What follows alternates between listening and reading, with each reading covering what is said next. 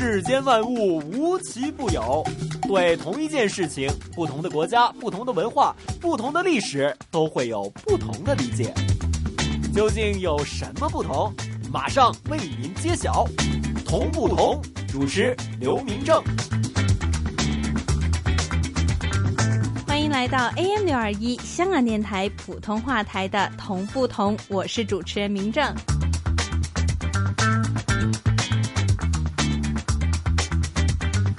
北京自古以来就特别爱改地名儿。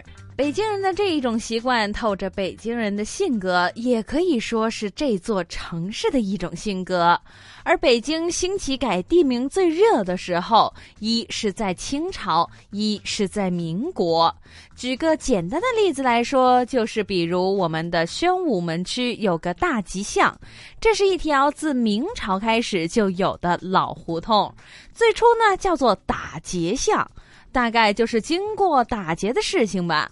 后来呢，大家就觉得这个名字不太吉利，所以到了清末的时候就改名为。大吉巷提升了胡同的意义，而这大吉巷的西边不远处就有一条胡同，也是自明朝就有的。起初因为它靠近护城河，地势低洼，成了烂泥塘，叫烂泥胡同。后来人们觉得不雅，就把它改成为烂面胡同。一字之差，烂泥塘变成了能吃的面条。后来呢，其实这名字也不太雅，所以到了清朝，人们就改成为浪漫胡同了。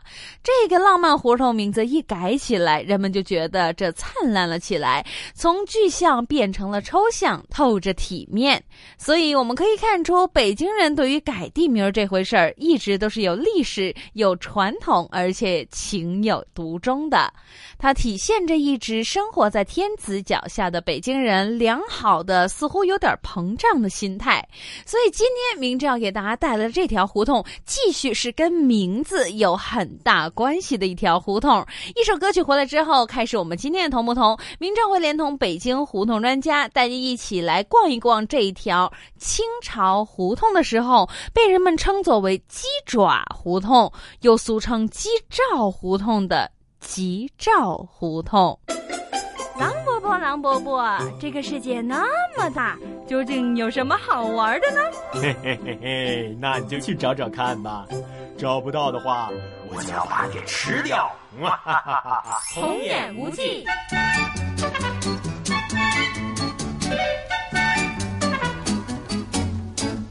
小红帽，咱们今天是不是要去那个吉兆胡同呀？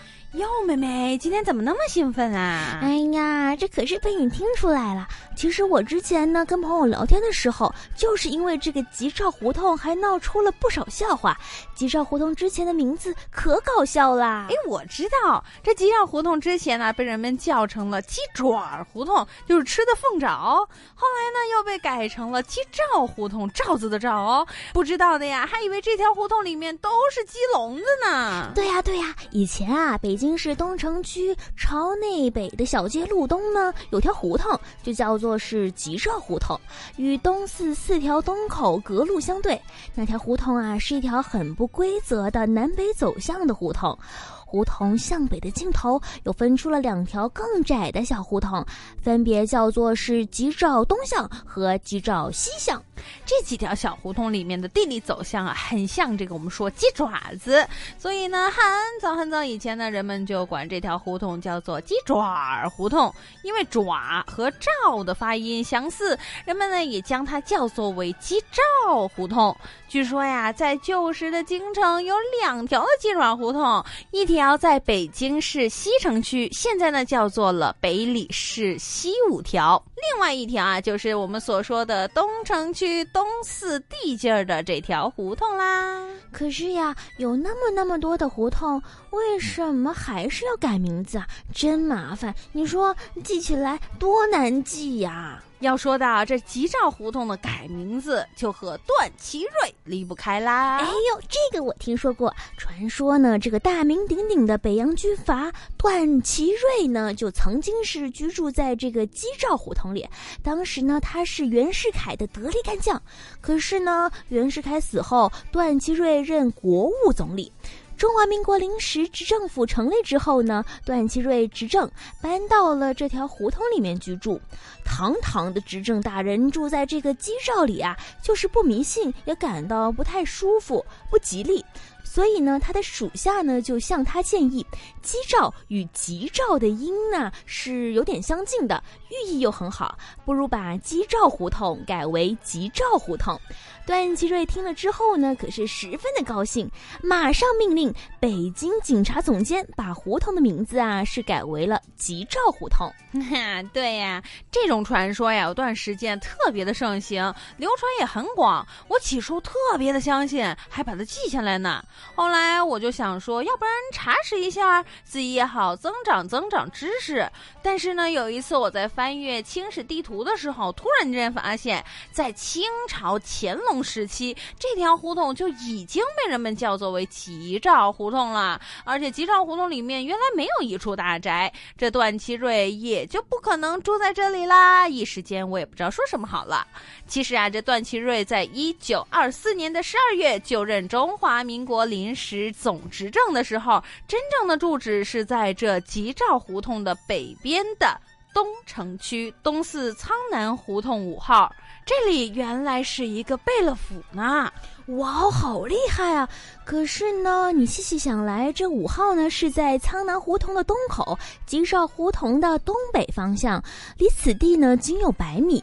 一个堂堂的临时执政，怎么可以容忍这个吉兆这样不雅的名称在自己的官邸附近存在呢？正如鲁迅先生在《论他妈的》一文中就说到呀。人一旦发迹了，这个家谱也修了，雅号也有了，那么当然的不甘心居止的言不雅训，人们就这样传说和计较段大人的住处，不能不说呀，可是民心所指。三一八惨案呢，是人们永远永远都抹不去的记忆。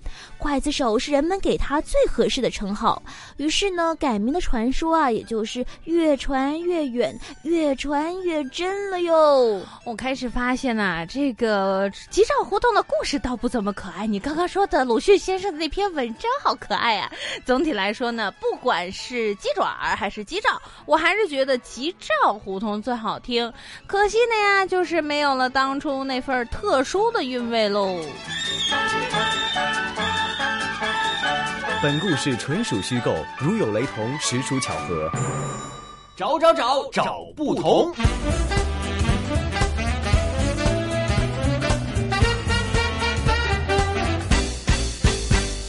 来到我们今天的同不同，今天明正要带大家走进的这条胡同，就是清朝光绪的时候被人们称作为的鸡爪胡同，俗称鸡爪胡同的吉兆胡同。那我们首先先邀请香港大学专业进修学院语言及文史哲学系的刘老师，为我们首先介绍一下这一条吉兆胡同。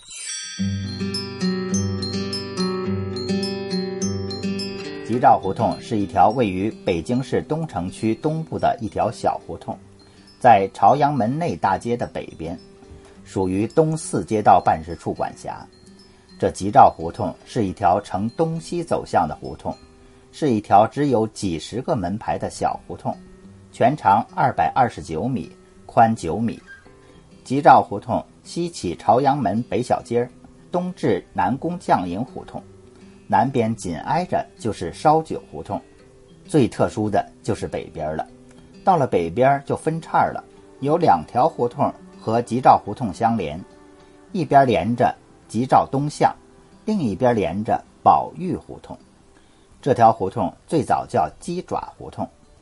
这三条胡同连到一起的形状活像一个鸡爪子，所以取名就叫鸡爪胡同。在清朝光绪年间，吉兆胡同就叫鸡爪胡同了。由于鸡爪子的“爪”这个字有两个发音，一个读音是“爪”，比方说鸡爪子、猫爪子；另一个发音读“爪”，比方说凤爪、鹰爪。人多嘴杂，文化水平各异，时间久了，人们就把“爪”误读成“爪”了。这“找”和“赵”字声韵相同，只是声调不同而已，所以又被人俗称为“鸡赵胡同”了。到了清朝宣统年间，人们觉得鸡赵胡同不太好听，就根据“鸡赵”这两个字的谐音，改成了“吉赵胡同”。这一叫就叫到了这片胡同改建之前。吉兆胡同周围这一片都被拆掉了，改建成了样式统一的居民楼了。找找找找不同。谢谢刘老师。其实不少人对于吉兆胡同的印象都会从段祺瑞府开始，很多人都会觉得，哎，这个名字很有趣，吉兆吉兆。于是又去找了他的资料来查一下，无意之中，很多人都会发现一些很奇特的名堂。在京师方向志稿当中有记载到，鸡爪胡同一个地名，根据方位判断，应该是吉兆胡同的前身。按照老北京的方言。鸡爪儿一词，如果读得快了，慢慢就会变成鸡爪。但是其实这鸡兆胡同并不是吉兆胡同。至于鸡兆胡同如何会成为了我们今天的吉兆胡同呢？据说这是和段祺瑞有关系的。到底他们之间的关系是如何？这鸡爪、鸡兆还有吉兆胡同到底又是怎么一回事呢？吉兆胡同到底又有着哪些有趣的命名故事呢？一会儿回来我们继续来听一下这一条吉兆胡同。找不同时间到，你找到了吗？同不同？Bingo！答案揭晓。欢迎大家回来，我们今天的同不同？今天明正带着大家走进了这一条清朝光绪时期被叫做鸡爪胡同，俗称鸡兆胡同的吉兆胡同。很多学者都说，如果我们要提起吉兆胡同，就不得不先提到一个历史人物，他就是段祺瑞。因为胡同的这个名称，据说和段祺瑞有着密切的关系。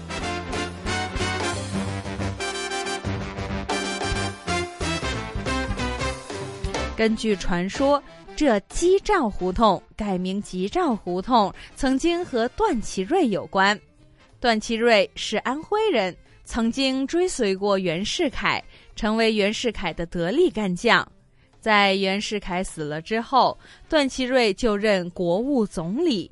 中华民国临时执政府成立之后，段祺瑞就任临时执政，搬到了吉兆胡同里面居住。在生活中，段祺瑞原来是一个十分迷信的人。他觉得说住在这鸡罩胡同，居然有一种被扣在鸡笼子里面的感觉，不吉祥。所以他的下属就跟他建议说：“鸡罩和吉兆的音相同，不如把鸡兆胡同改成吉兆胡同吧。”这一番话，段祺瑞一听了，十分的高兴，就马上命令北京远景总监把自己住的胡同改称为今天的吉兆胡同。这就是吉兆胡同和段祺瑞的其中一个传说，但是有一些学者却说呢，这个传说其实并不可以全信，因为在民国十三年十二月的时候，段祺瑞就就任了民国临时总执政，当时他住的地方就在吉兆胡同的北边的苍南胡同，所以并不是吉兆胡同。而远在清统时期，原来这鸡爪胡同就被改作为了吉兆胡同。当时的地图上其实也明明标出了吉兆胡同的所在地。而当时的段祺瑞其实还没有当到临时执政。刚刚我们说到了一位历史人物段祺瑞，其实他在中国的历史当中也是一个颇为重要的人物。段祺瑞是安徽合肥人。生于一八六五年，在一八八五年，段祺瑞考进了天津武备堂学炮兵科。毕业了之后，因为成绩优秀，就被李鸿章派往了德国学习军事指挥。到了一八九零年，段祺瑞学成回国之后，不断的被委以重任，因为他为人精明强干，又善于察言观色，所以就得到了当时的袁世凯的信赖。在那个时候，袁世凯窃取了中华民国总统后，段祺瑞就被任命为陆军总长。后来，黎元洪续任总统之后，段祺瑞又升为了国务总理。直到一九二四年底，中华民国临时执政府成立之后，段祺瑞就就任了总理。这个时候，段祺瑞的宅邸就就落在我们今天所说的基兆胡同的范围。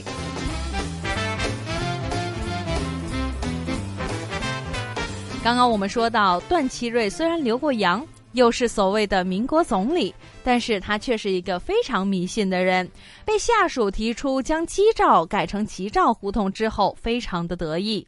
然而，其实这吉兆胡同的名字并没有给段祺瑞带来好运。在一九二六年的三月，段祺瑞疯狂镇压请愿游行的爱国学生，造成了血腥的三一八惨案，激起了全国人民的极大愤怒。不久后便被迫下台，后来在苍凉中死去。所以可以见得，这吉兆的名字并没有救得了段祺瑞，更没有给他带来了吉祥永兆。世间万物无奇不有，对同一件事情，不同的国家、不同的文化、不同的历史，都会有不同的理解。究竟有什么不同？马上为您揭晓。同不同？主持刘明正。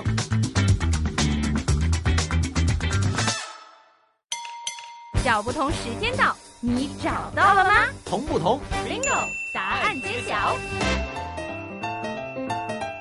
欢迎大家回来，我们今天 AM 六二一香港电台普通话台的同不同？我是主持人明正。今天明正要给大家介绍的就是这一条清朝光绪时期被称作为鸡爪胡同的，俗称鸡兆胡同的吉兆胡同。那我们就给大家说了一下呢，这个吉兆胡同到底是怎么从鸡爪演变成鸡兆，再演变成我们今天的吉兆胡同的。那么，其实在北京呢，以动物命名的胡同有很多，其中以这鸡这种动物来命名的胡同也不少。所以，接下来呢，让我们一起来听一下这些以鸡命名的北京胡同会有哪些同与不同。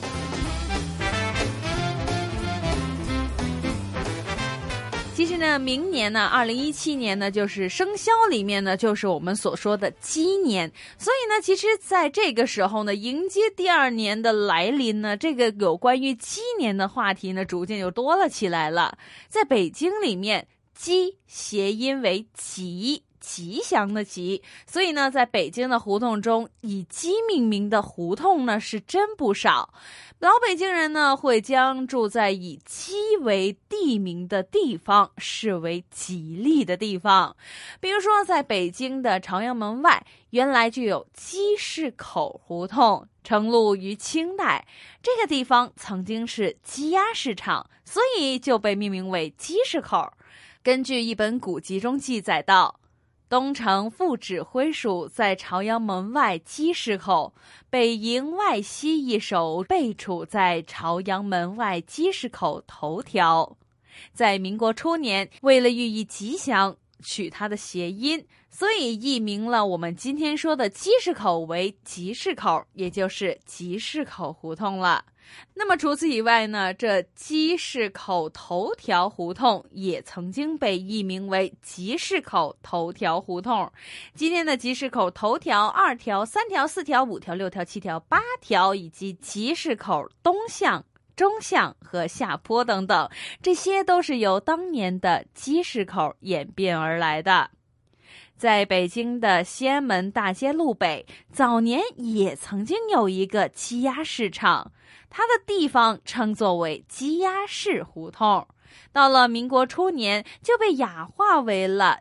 吉雅士胡同，寓意为雅士们都聚集到了一块儿了。这个地方的名称改的虽然雅致了，但是原来鸡鸭市的历史韵味却因此而消失。所以现如今这胡同又被易名为了另外一个名字，就是西安门北巷，为北京居士林所在地。说了两条。第三条就不得不说我们今天的主角——鸡爪胡同、鸡罩胡同以及吉兆胡同了。在从前，北京有两条胡同是以鸡爪命名的。东城区的鸡爪胡同位于东四牌楼东边，是一条长不过二百二十九米、宽不过八米的小巷，总共不过十几个门牌。这个胡同是由三个分支岔道组成的。看上去和鸟很相似，就像一只老母鸡的鸡爪，所以就被人们改称为了鸡爪胡同。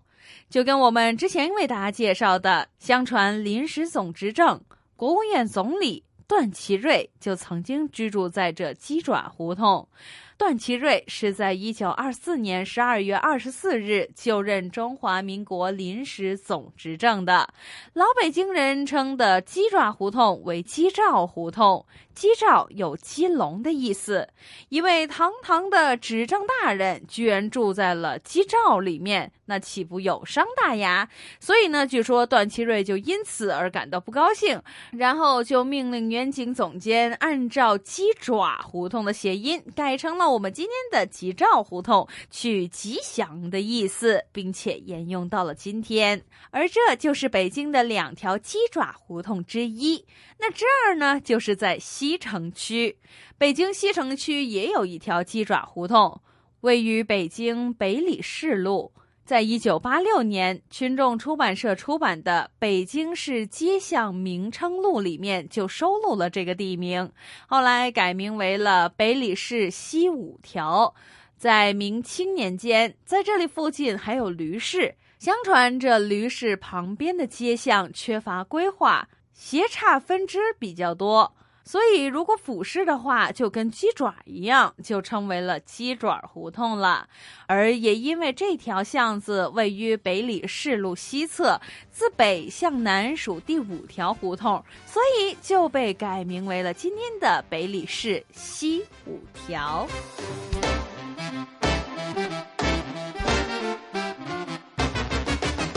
刚刚呢，都是鸡的其中一部分。接下来的这个鸡呢，是一个比较特别的鸡，就是呢，在北京崇文门外，其实早年就有一条叫做火鸡胡同。相传这里在明代的时候曾经有水塘，水面比较宽，经常有红色的飞禽栖居在这里。这种鸟的形象跟我们的火鸡很是相似。但是到了清代，这片水域因为治理不善。水面被淤积成了很多小的水塘，之后慢慢的被发展成为了民居。这种像是火鸡的鸟，当然就不见了，空留火鸡胡同之名。到了清末，著名花旦演员于玉琴在醇亲王府的资助之下，于彼岸建设了广兴园戏园，许多著名的京剧演员，比如说杨小楼、余淑妍等等，都来此献艺。从此，这一带就成为了南城最热闹的一个地方之一。后来，随着时代的变迁，广兴园戏园歇业，火鸡胡同放弃了自己的本名，沿用了。广兴园的名字，这儿成了今天的广兴胡同。在北京市崇文区地名志里面的新旧地名变更对照表里面，就曾经收录过火鸡胡同的名字。在我们刚刚为大家提到的很多很多以鸡命名的北京胡同当中，这南城的宝鸡巷是资历最深的。由明朝张觉写的《京师五城方向胡同集》当中称道：“正南方四排二十铺，其中就有朱市口、厨子营、牛血胡同、宝鸡巷。”到了一九一九年，朱市口原本是牲畜的“猪”，改成了珠宝的“珠”。而厨子营呢，就改名为厨子营，厨子的厨改成了储蓄的储。之后还有牛血胡同改名为流血胡同，宝鸡巷易名为宝吉巷。宝鸡巷里面的鸡不翼而飞了，早年的成绩也无迹可寻。到了今天，北京南苑有鸡鸣胡同和鸡鹅房胡同，这两条胡同都被人们怀疑为是清朝男孩子行宫的遗存。在历史上，古人们视鸡鸭鹅为上等的美味，有“无鸡不成宴”之说，以鸡鸣为早晨报时的资讯。在《诗经》里面还曾经提到与鸡有关的句子，大意就是说，妻子听到鸡鸣，悄悄地对郎君说：“鸡叫了。”丈夫翻了个身，懒洋洋地说道：“天还没亮呢。”于是妻子抚摸着丈夫的头，又说：“瞧瞧窗外的天空，虽然有明星闪耀，但鸟儿就要满世界飞了。”在早年的北京东单二条路北，有一个大宅门门上有一副以鸡为题材的对联儿，堪称一绝。宅子的主人正正就是光绪皇帝的老师。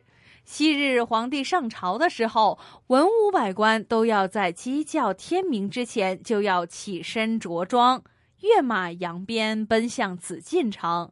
那个时候，钟表还没有被发明。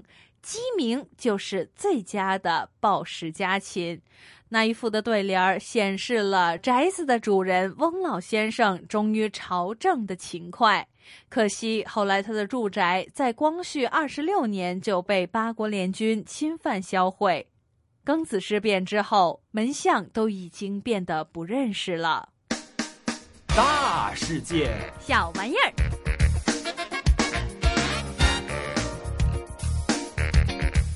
大家来到我们今天同不同的最后一个小环节——大世界小玩意儿。今天明正要给大家介绍的就是老北京小吃十三绝之五。因为呢，今天跟大家介绍的这条胡同跟动物有关，那么接下来这一个其中一个字也是跟动物有关的小吃，就是萨其马。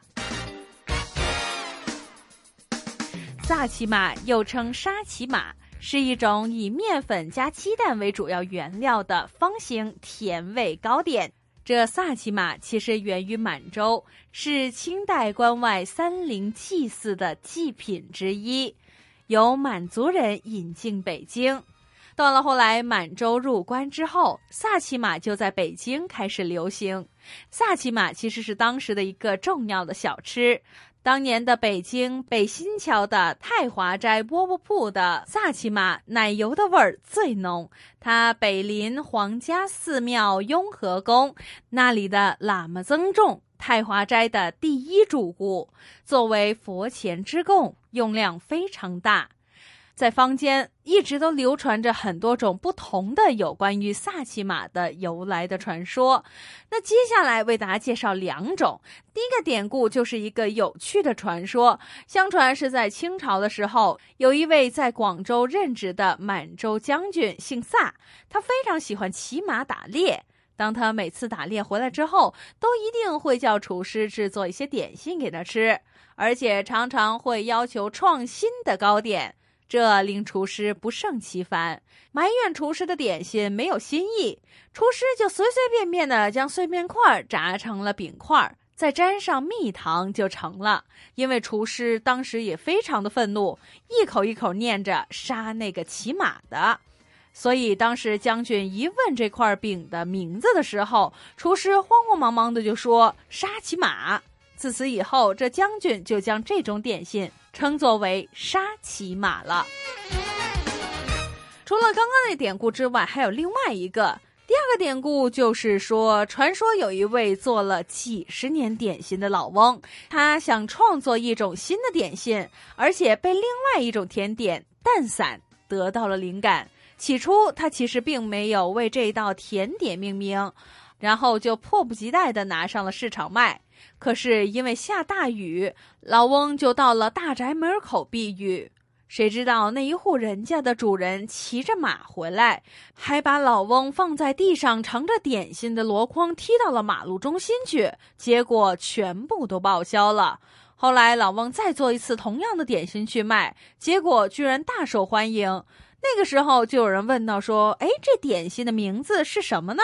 他就回答了“沙琪玛”。最后，人们就将这名字雅化成了今天的沙琪玛或者萨琪玛。